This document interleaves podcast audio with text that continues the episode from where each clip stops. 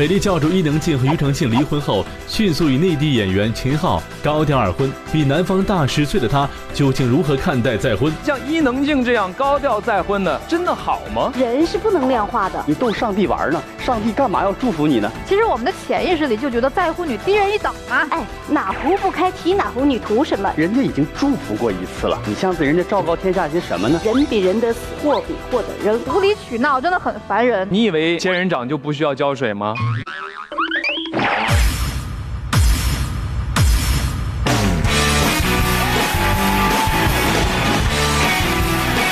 家庭公开课，幸福就差这一刻。欢迎各位来到由做好中药健康天下玉之林独家冠名播出的家庭公开课，我就是颜值赛过宋小宝，普通话说的比宋仲基还要好的文姐。欢迎现场，谢谢各位。这一段时间呢，对于年轻女孩最具杀伤力的话题是什么呢？就是。哎呀妈呀！你居然都没有 A 四腰啊！A 四腰是什么呢？就是指啊，身材好到腰都不能宽过一张 A 四纸的宽度。这次 A 四腰大流行，就有人在微博当中艾特我了，说文杰啊，你是 A 四腰吗？我很严肃的告诉你啊，一个男人追求什么 A 四腰啊？但是既然你问了，我就回答你，我是。好像有人不太相信，是不是？这样吧，咱今天现场测试一下，好不好？来来来，导演给我一张 A4 纸。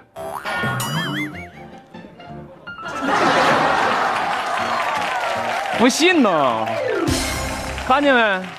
是不是 A4 加长版的 A4 是吧？除了我，还有很多明星，他们都有 A4 腰。就比方说，我们今天要说的这个话题主角——美丽教主。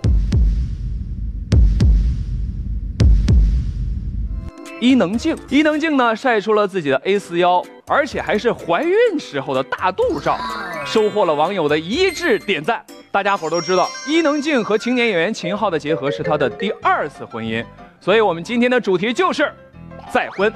今天呢，演播室也非常荣幸邀请到了我们的家庭幸福导师周思敏老师，欢迎。大家好，再婚是新的生活的希望，而不是找个伴儿搭伙过日子。我是周思敏，谢谢各位，谢谢。快请坐。说到这伊能静，她和秦昊呢是在柏林电影节的红毯上高调的宣布了他们的恋情，更高调的还在后面呢。我们一起来看一看他们豪华唯美的结婚视频。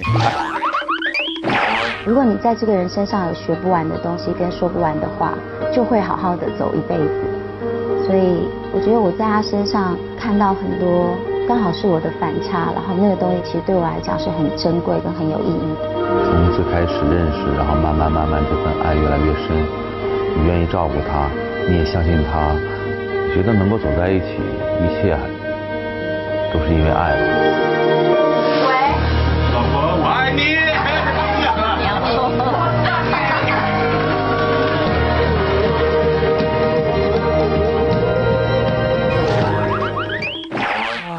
好感人啊！如此高调的再婚，总是会惹来是非。外界纷纷猜测，伊能静冒着风险生孩子，就是为了巩固这段婚姻，拴住老公秦昊。所以说到这儿，想问一下思敏老师，呃，这再婚生孩子，无论是再婚还是第一次的婚姻，我认为结婚跟生孩子它本来就是两回事儿，因为孩子是爱情的结晶。那么我们反过来，有多少人生了孩子，婚姻还是走到了末路，最后两个人分道扬镳的？所以孩子绝对不是至关重要的因素。今天伊能静跟秦昊他们两个相爱结婚，他们是因为相爱而结婚，不是因为决定要生孩子而结婚。伊能静能够大大方方的跟秦昊两个人办这么高调的婚礼，我们作为旁观者应该对这份爱情去祝福。如果在现实生活中，假如呃你的经济条件可以，你的身体条件也可以，第二次步入婚姻的话，当然也可以要一个爱的结晶了，因为这样子可能为你们的生活添了很多的乐趣。所以建议大家，生不生孩子跟结不结婚，从现在开始把它分开，它本来就是两件事儿。说的一点儿都没错，就在大家沉浸在这种唯美的浪漫的婚礼的同时，已经忘却了它是二婚了，是不是？这个时候，有一些阴谋论者就在网上泼起了脏水，从这个婚礼花费呀、脱离群众到奢侈、浪费、不环保等等，总之就是五个字：羡慕、嫉妒、恨，甚至是。恶毒重伤伊能静是再婚，婚礼办得如此盛大是破坏传统美德。但是像伊能静这样高调再婚呢，真的好吗？来，我们听听下面两位的说法。来。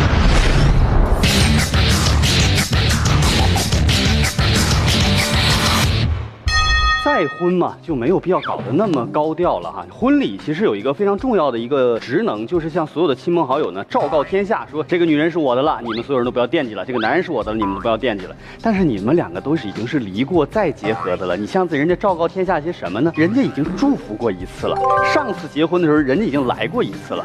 再婚的形式不如简单一点，好好的过自己的小日子就行了。我觉得，不管是不是再婚，也不管是几婚，我觉得只要是真爱的话，就应该高调。中国人哈普遍有一个特别不好的心态，他们总觉得离婚的这个人呢是不好的，还有的人呢认为离婚特别丢人。什么时代了，各位？我觉得为什么要高调呢？我觉得是要给这对新人一种仪式感。再婚的人，你就已经是背叛过那份誓言的，已经背离了当时那份重要的仪式感。现在你又来到上帝面前，重复当时那段话，你逗上帝玩呢？上帝干嘛要祝福你呢？你说婚礼上有个重要的仪式叫扔手捧花，扔给你那些未婚的姐妹，人家抢了啊，下一个结婚的就是我，你这。个二二婚的手捧花扔出去，所有的姐妹都往边上跑，千万别碰上。这个就太尴尬了。我觉得再婚高调其实是对上一段感情的一个特别好的告别和一个结尾。我曾经跟我的一个前男友，我特别爱他，我们俩因为其他的事情分手了。分手了两年的时候，两年了已经不短了，我依然沉浸在对他的这个爱当中哈。我就觉得他肯定没跟我分手，而且我每天看他发朋友圈，不管发什么，我都觉得是在暗示我要跟我复合，你知道吧？这两年我就跟精神病一样，天天看他的朋友圈，然后呢还得装的自己很高雅，不给他点赞，你知道？你知道真的很累。有一天我忽然收到他的喜帖，说他就决定那个结婚了。那天我去了，打扮特美。当看见他们俩宣布誓言以后，彼此牵着手，然后从那个礼仪台上款款走下来的时候，他其实连看都没有看我，他连眼皮都没有眨一下。我就觉得我输了，我就觉得这样感情应该结束了。所以我觉得哈，咱们反过来说到男方或者说女方，如果你们结婚的话，请你们高调，就让你们这些暗地里的暗恋的人，跟你们感情纠结不清的人，把跟这些所有乱七八糟的人都做一个集体的一个告别，我觉得是一个特别好的事情。谢谢，谢谢两位。不管两位怎么争辩，我觉得人家伊能静和秦昊的婚也是结嘛，对不对？我们常说一句话，再婚的男人是个宝，再婚的女人是根草，再婚的女人是辆车，转手它就降价。那么再婚的男人是什么呢？他是套房，你住过，他也慢慢在涨价，是吧？所以说，我想问一下在座各位观众朋友哈，你们也这么认为吗？觉得再婚男人比再婚女人好的，请举绿牌。反之则举红牌，来考虑一下，三、二、一，好吧，来各自说一下自己的观点。我觉得那个再婚的男士更好一些，就是传统观念来说吧，大多数家庭的父母不太希望就是自己的孩子去找一个再婚的女士，因为我觉得结婚不光是两个人的事吧，我也会去考虑一下就是家里的感觉这样。很成熟的一位男士哈，我觉得再婚的女人。挺好，因为现在谁也不比谁差。如果我假如要是个二婚的新娘，我感觉也很幸福的，我老公也会很爱我。要我说，讨论谁更好，还不如不离婚嘛，对不对？翻新的毕竟比不上原装的。伊能静第一任丈夫就是著名歌手庾澄庆，哈林风雨相伴数十载，最终 一下折了，是不是？这样吧，下面我们就一起了解一下如今幸福的伊能静她的第一段婚姻史。一九八六年，十八岁的伊能静认识了大她八岁的歌手庾澄庆。结婚前，两人拍拖十四年，但于双方的艺人身份，这种关系始终对外界保密。二零零零年，伊能静、庾澄庆在美国注册结婚。两年后，儿子阿力在美国出生。伊能静和庾澄庆的感情维持了二十一年，于二零零九年通过华谊兄弟经纪公司正式发表离婚声明，结束庾澄庆九年的婚姻。两人在离婚后曾一度传出复合谣言，最终因伊能静答应秦昊求婚而不攻自破。我的印象当中呢，伊能静一直都是那种敢爱敢恨的女人，有小鸟依人般的温柔啊，也有挥剑斩情丝的果断。你说这么性格如钢铁一样坚韧的女人并不多见，很多准备再婚的人都是犹犹豫豫的啊，甚至都是扒着民政局的门死都不进去。那么我想问一下思敏老师，那些犹豫不敢再婚的人，他们到底害怕的是什么呢？其实第二次结婚的人呢，他们往往因为第一次伤害还铭刻在心，他们会考虑很多的原因。因为人与人之间在结婚之后，性格跟谈恋爱时候性格是完全不同的。结婚之前大家可以做到睁一只眼闭一只眼，而真正结婚之后，两只眼睛都睁得大大的。那第二点。就是经济问题，基本上再婚的都是三十五岁到五十五岁这样的年龄比较多。那他们可能会考虑未来养老的问题，比如财产分配的问题，乃至说未来的房子、包含遗产的问题都会考量。那第三点就是子女的问题，子女的教育问题，子女跟家庭融合的问题，乃至子女相处的问题。那四点就是要考虑人品的问题，因为再婚嘛，之前有过一次婚姻，那在婚姻的过程中。这个男人也好，女人也好，会不会有一些，例如赌博啊，或者是一些这个好吃懒做的一些恶习？那这些恶习有可能会影响他们第二次婚姻。所以，针对这些情况，想步入第二次婚姻的人，他们真的是前思后想，左顾右虑。掌声，谢谢思明老师。刚才老师提到了四点，我觉得还有一点问题，那就是双方的父母。那么对于秦昊这种既有型，事业又非常不错啊，就是没结过婚，那秦昊的父母恨不得搞个选秀，选个儿媳妇出来，是不是？但是伊能静偏偏就在这个时候，这个节骨眼上，哎，闯过了这一关。来，我们再来看大屏幕。有一天，妈就在厨房里就握着我的手说：“小静，那个耗子，他很任性。”为什么呢？从中戏毕业，嗯，他就拍娄烨导演啊，王小帅，然后就去戛纳啊什么。他是一个很有理想的人，所以他挺有个性，也很有棱角。然后你要多包容他，然后帮助他。然后我当时真的就哭了。我以为妈妈握着我的手会跟我说：“你离开他吧，你比他大，你放过他吧。”做个比喻啊，就是说。对再婚夫妻来说，孩子问题是拦路虎，父母问题就是砍头刀，弄不好就惨不忍睹啊！我虽然只结过一次婚，嗯，但也不想结第二次啊！我当初见我岳父岳母的时候，也是哆了哆嗦、紧张的直冒虚汗，那大冬天的就感觉跟进那个汤岗的温泉似的，身上直冒气儿那种的啊！然后见到那个岳母，我第一面我就说：“哎呀，阿姨，你长得真随你闺女。”按理说呢，一回生两回熟，再婚既然双方不是新手，很多规矩也就都省了。我想请教一下，呃，思敏老师，再婚的夫妻到底用不用约法三章呢？其实我觉得真的不必，再婚也好，不是再婚也好，所谓的约法三章，其实它有可能会变成一张废纸。难道就一定要把幸福或者是不幸都要写在这张纸上，用所谓的家庭法律来约束吗？所谓的约法三章，它是挡在爱情之间的一个拦路虎，有可能会破坏了夫妻感情。说的有道理。其实呢，再婚孩子和父母都是外部矛盾，内部矛盾就是夫妻双方两个人啊。伊能静比秦昊整整大了多少岁？十岁，各位啊，一个二婚女人带着孩子嫁给一个更小的一婚男人，他们真的能够幸福吗？这样吧，我们听听下面两位的说法吧。来，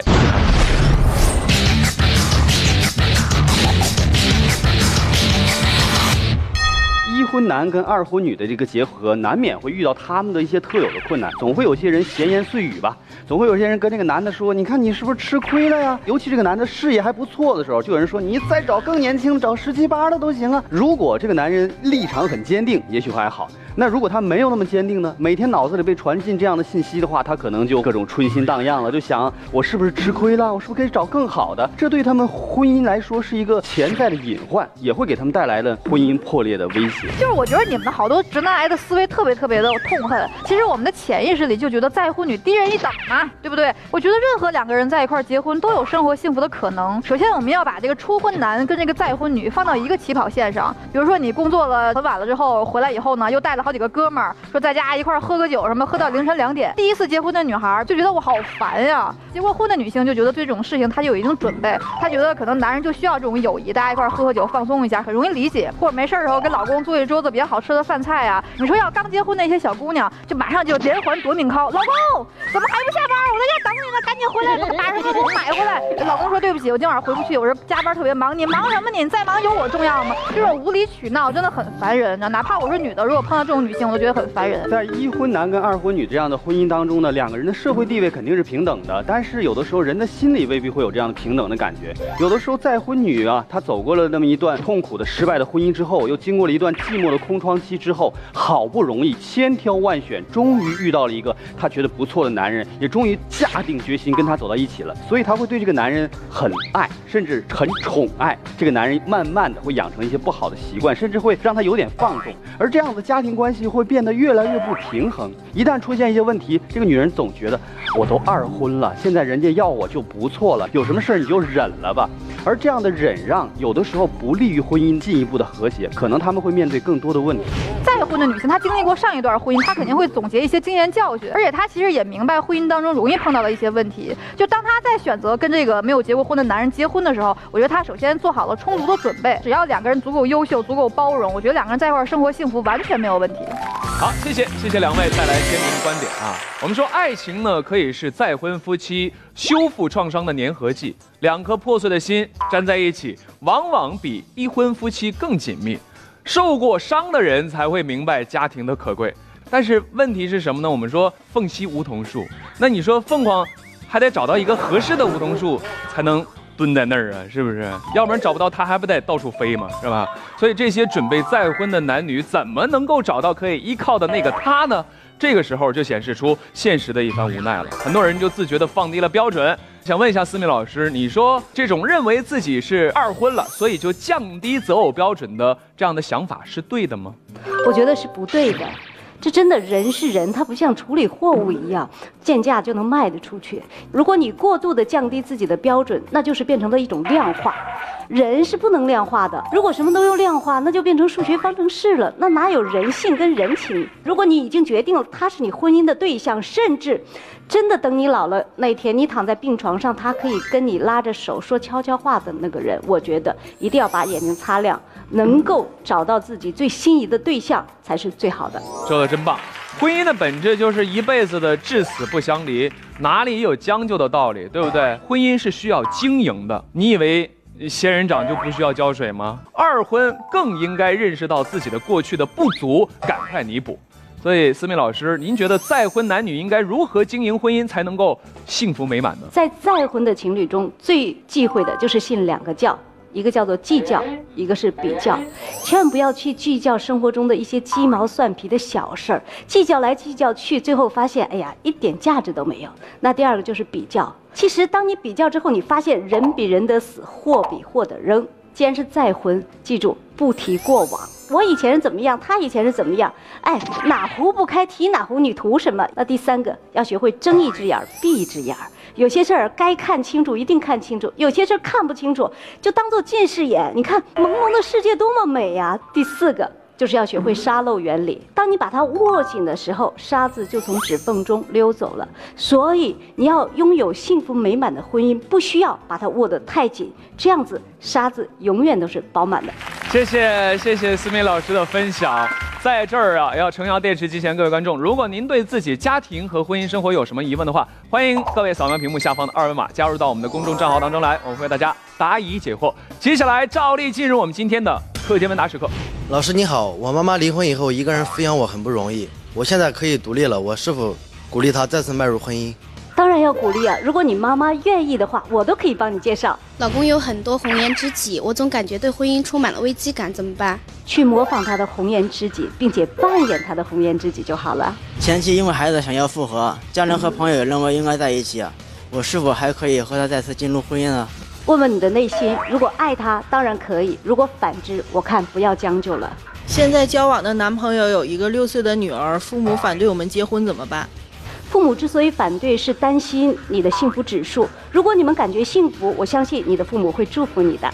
我准备进入第二次婚姻了，财产应该怎么管理？当然由你自己管理喽。来，掌声谢谢思敏老师。